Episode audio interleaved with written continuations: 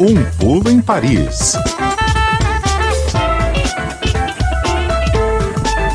Bom, o mundo inteiro está acompanhando com muita atenção a nossa eleição aqui no Brasil. Na Europa, a cobertura da disputa entre Lula e Bolsonaro é intensa e hoje a gente vai conversar com a Daniela Franco para saber como essa última semana de campanha eleitoral está repercutindo por lá. Dani, boa tarde. Olá, Tati. Boa tarde para você, para o Fernando, aos ouvintes da CBN. A Boa gente tarde. sabe que tem muito jornalista estrangeiro aqui, correspondentes, enviados especiais dos maiores veículos de imprensa do mundo estão no Brasil para acompanhar esse segundo turno. Qual é o tom da cobertura desses últimos dias antes das eleições brasileiras por aí? Bom, Tati, o tom é de apreensão sobre essa disputa dura e complexa entre Lula e Bolsonaro e Preocupação também com toda a violência que veio à tona aí nessa campanha. O jornal francês Le Monde, por exemplo, aborda o que chama de guerra de religiões, uma matéria que foi publicada na terça, assinada pela Anne Vinha, que é correspondente do Le Monde no Rio, aponta que muitos pastores evangélicos que fazem campanha para o Bolsonaro dispararam uma enxurrada de falsas informações sobre Lula nos últimos dias. A repórter do Le Monde visitou, inclusive, uma igreja da Assembleia de Deus no Rio, onde ela testemunhou um pastor durante o culto, sugerindo aos fiéis que o voto na esquerda uh, significaria o fechamento de igrejas, um projeto, na verdade, inteiro da esquerda, que incluiria, segundo esse pastor, a legalização do aborto, a ideologia de gêneros nas escolas, o domínio do país por não fiéis. Essa matéria do Monde também destaca um termo, guerra espiritual, usado pela própria primeira-dama Michele Bolsonaro nas intervenções que ela tem feito em cultos pelo Brasil. A repórter se surpreende com uma declaração da Michele Bolsonaro que diz que essa disputa da, da eleição aí é uma luta do bem contra o mal, contra o demônio que quer destruir o Brasil, segundo aí as palavras da primeira-dama. O Le Monde também lembra que casos de agressão de padres católicos têm aumentado no Brasil e cita o exemplo do arcebispo de São Paulo, o cardeal Dom Odilo Scherer, que foi alvo de ataques bolsonaristas nas redes sociais, foi chamado de comunista por usar trajes vermelhos, mas segundo o próprio religioso, os cardeais se vestem de vermelho há séculos uh, porque essa cor representa o sangue derramado por Cristo, segundo a tradição cristã. Então, essa mistura de política com religião é algo que choca muito aqui na Europa e, claro, a polarização da sociedade brasileira. O site do jornal português Público uh, traz uma matéria sobre brigas nas famílias, porque alguns parentes apoiam Lula, outros Bolsonaro. E o jornal entrevistou cidadãs e cidadãos brasileiros, alguns até que chegaram a criar uma regra dentro das famílias proibindo uh, de se conversar sobre política para evitar confrontos. Já o jornal britânico The Guardian está pensando no que, que pode acontecer depois das eleições no Brasil. Uma matéria publicada ontem pelo correspondente do Diário no Rio, Tom Phillips, tem o título Medo que Bolsonaro não aceite a derrota, enquanto seu filho aponta fraude antes das eleições, fazendo aí alusão às declarações do Flávio Bolsonaro sobre supostas irregularidades no processo eleitoral The Guardian aponta, inclusive, que a linguagem usada pelo senador Flávio Bolsonaro é idêntica à que foi adotada pelo ex-presidente americano Donald Trump para contestar os resultados das eleições presidenciais de 2020, que deram vitória a Joe Biden nos Estados Unidos, uma atitude que teve como consequência a invasão do Capitólio em 6 de janeiro de 2021. E o Diário Britânico também publica um editorial extremamente crítico ao atual governo brasileiro e diz que o mundo não aguentaria um segundo mandato de Jair Bolsonaro. Tati Fernando. Dani, a imprensa esportiva da França está preocupada com essa divisão na campanha aqui, por quê? É, Fernando, é, na verdade, uma matéria do jornal L'Equipe que abordou com muita precisão uh, as tensões em torno da camisa da seleção brasileira de futebol, uma matéria que é assinada pelo correspondente do L'Equipe no Rio, Henrique Defrosiot. Ele explica na matéria que o verde e amarelo se tornaram, nos últimos anos, é, abre aspas, símbolo do nacionalismo exacerbado encarnado por Bolsonaro, fecha aspas. Segundo essa mesma matéria, para promover o patriotismo descomplexado do presidente, seus partidários se apropriaram da camisa amarela e da bandeira brasileira. E essa matéria diz que a camisa da seleção virou um símbolo da propaganda do governo atual. Trump foi inclusive presenteado com essa camisa que é utilizada por Bolsonaro em alguns de seus comícios de campanha. O correspondente do L'Equipe afirma nesse texto também que, a menos de um mês da Copa do Mundo, vai ser complicado torcer pelo Brasil e colocar a camisa amarela da seleção sem ser reconhecido como um bolsonarista ou, segundo aí palavras do repórter, sem ser relacionado a um fascista. E ele entrevistou representantes do Movimento Verde Amarelo, que é um grupo de torcedores brasileiros criado em 2008, e o fundador aí desse grupo, Luiz Carvalho, lamenta que a camisa do Brasil esteja sendo utilizada com fins políticos. Agora, não apenas torcedores se irritam com essa apropriação política da camisa da seleção, mas também jogadores. O equipe entrevistou o atacante Richarlison do Tottenham na Inglaterra, que se diz incomodado com essa situação. Ele disse que a camisa do Brasil está perdendo a sua essência, que é a representação de um povo inteiro e não apenas de uma parte da população. Fernando e Tati. É, bom. É, falando de política e esporte, quero saber da repercussão aí do apoio que Neymar deu publicamente ao candidato à reeleição Jair Bolsonaro. Neymar que é acusado de sonegar milhões em impostos. É, Tati, teve muita repercussão nas duas vezes que o Neymar se manifestou aí nos últimos tempos, nesse último mês, a favor do Bolsonaro, antes do primeiro turno, quando o atacante do PSG publicou um vídeo no TikTok cantando uma música a favor da reeleição do presidente, e depois, uh, no domingo passado, quando o Neymar participou de uma live com o Bolsonaro.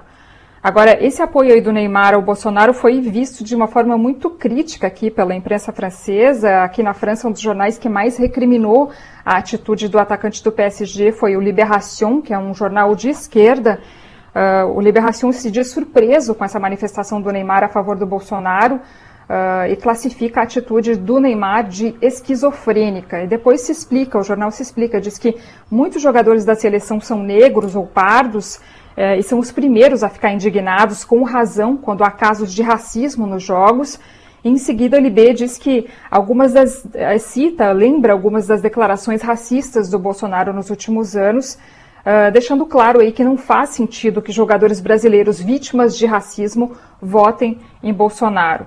Outro jornal aqui francês, é, que é um jornal também de esquerda, posicionado à esquerda, o Le Humanité, critica o apoio não só do Neymar, mas também de outros jogadores brasileiros a Bolsonaro, como Lucas Moura, do Tottenham.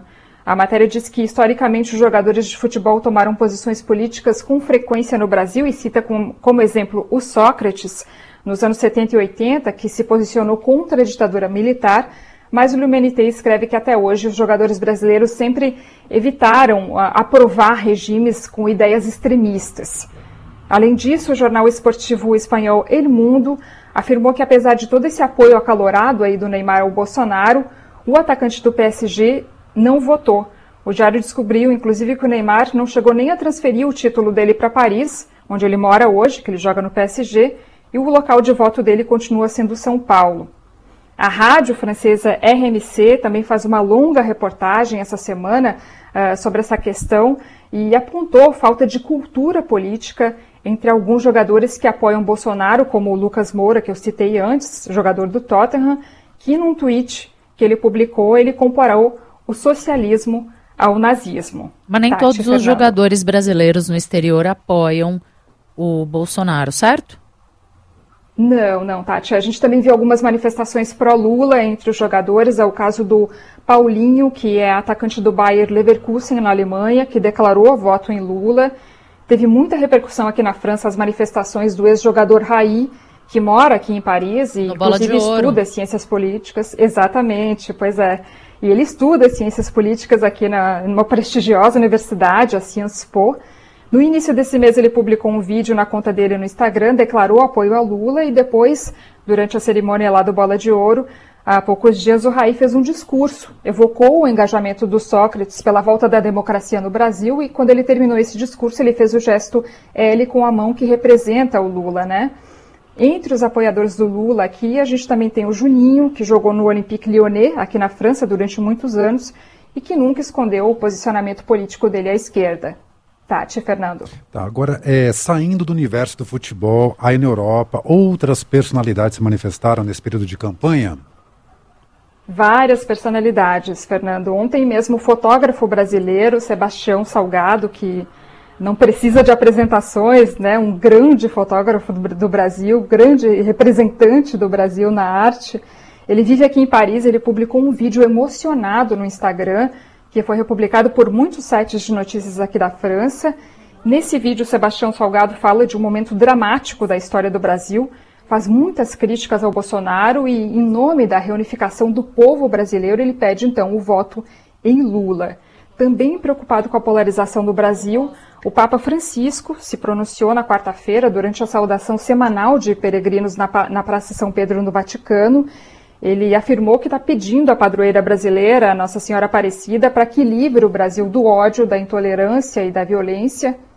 Na Itália, o Lula tem apoio do prefeito de Roma, o Roberto Gualtieri, que é membro do Partido Democrático de centro-esquerda e que publicou nas redes sociais um vídeo, ele falando em português, inclusive, uh, dizendo que todo, todos em Roma estão torcendo para Lula uh, voltar à presidência. O candidato petista também tem apoio do primeiro-ministro espanhol Pedro Sánchez, que é líder do Partido Socialista Operário Espanhol, PSOE. O Sánchez diz que o Brasil merece uma perspectiva de progresso contra quem prega ódio e negacionismo.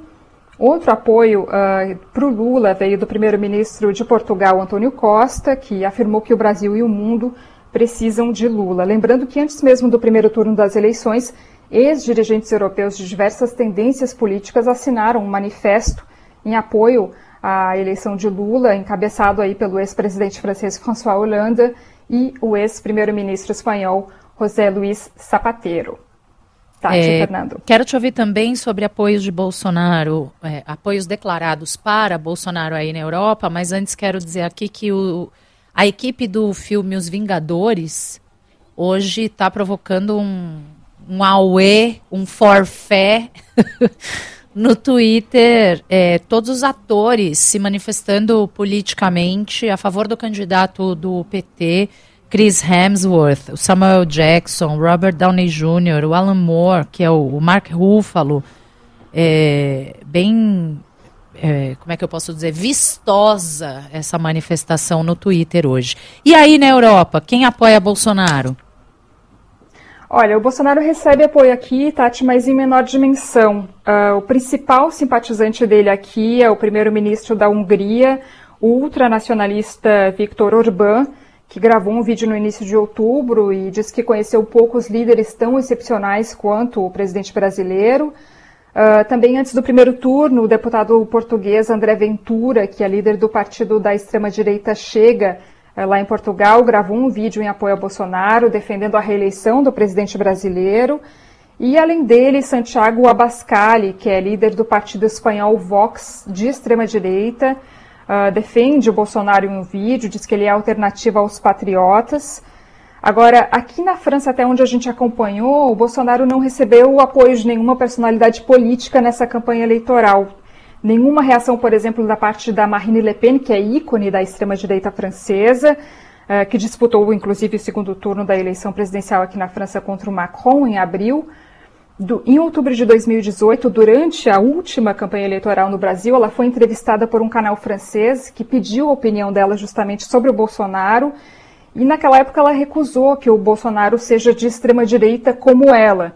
Uh, ela diz que cada vez que alguém fala algo desagradável, a mídia classifica como de extrema direita. Depois ela foi questionada também sobre afirma afirmações homofóbicas e misóginas do Bolsonaro no passado.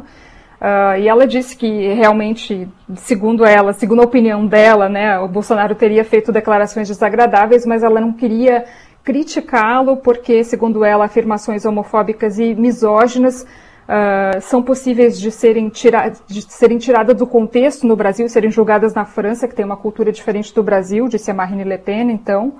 Agora, o que a gente percebe é que realmente, ao contrário de líderes da extrema-direita em Portugal, na Espanha, na Itália, né, o Matteo Salvini também no passado já expressou solidariedade ao Bolsonaro, aqui na França, a extrema-direita e líderes ultraconservadores uh, demonstram aí que preferem manter distância do Bolsonaro e realmente não manifestar apoio a ele. Tati, Fernando. Muito bem. Toda sexta-feira a gente dá um pulo em Paris para conversar com o pessoal da Rádio França Internacional, hoje com a Daniela Franco. Obrigada, Dani. Bom fim de semana para você, bom trabalho, bom voto. Até a semana que vem. Valeu, Tati. Ótima sexta para vocês, para o Fernando, para os ouvintes da CBN e dedos cruzados para que tudo corra tranquilo no domingo, tudo em paz. Tomara, obrigado.